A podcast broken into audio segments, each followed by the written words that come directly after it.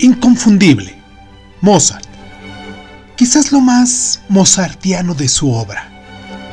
Una serenata, como apunta su nombre, es una canción o una pieza musical destinada a ser interpretada de noche, ¿no? Para todo el mundo o para una persona amada, según este sea el caso. En la Viena de aquellos tiempos las serenatas estaban a la orden de la noche y se pusieron de moda. Mozart escribió varias serenatas, pero esta que estamos escuchando de fondo, en sol, se lleva la palma por su duración, que es cosa de unos 20 minutos, claro, aquí la vamos a fragmentar, y por sus maravillosas melodías, si hemos de ser honestos. Las conoce y las tararea con frecuencia todo el mundo. ¿Quién no la ha escuchado? Es la suya una música que se nos hace entrañablemente familiar, ¿o no? Cuando decimos em, Serenata de Mozart, siempre se nos viene a la cabeza esta rolita.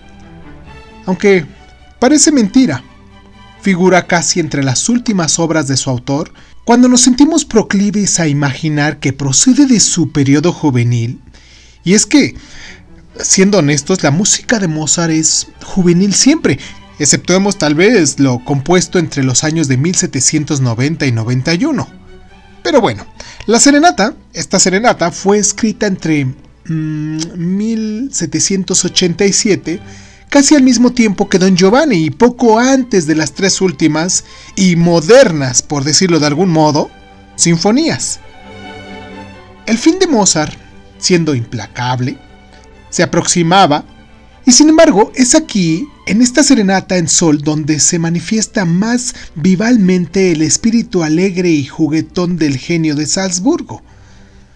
Todo el mundo lo sabe, obviamente comienza con dos frases que son como una llamarada, que suena así: pam, pam, pam, pam, pam, pam, pam, pam, pam, pam, pam, pam, pam, pam, pam, pam, pam.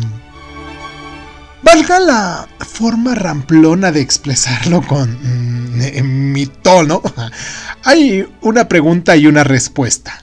Luego se inicia con alegría festiva y retozona el primer movimiento, este alegro en dos temas que se van combinando y variando.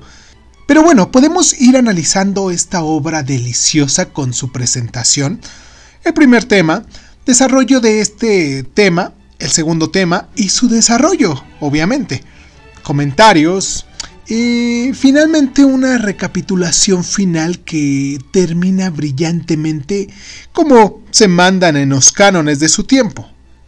El segundo movimiento es una romanza, quizás la más bella y melodiosa de la obra, que alterna con otro tema más variado y un poquito más movido, pero siempre reaparece el tema principal, que es el que más nos embriaga por su maravillosa inspiración. Y por eso es el que estamos deseando que vuelva a sonar. El tercer movimiento de esta rola es un minueto. En este caso, bastante difícil de bailar, que alterna un trío en el que las parejas que bailan descansan y escuchan temas complementarios que enriquecen el conjunto de toda esta obra, aunque no están destinados a ser bailados.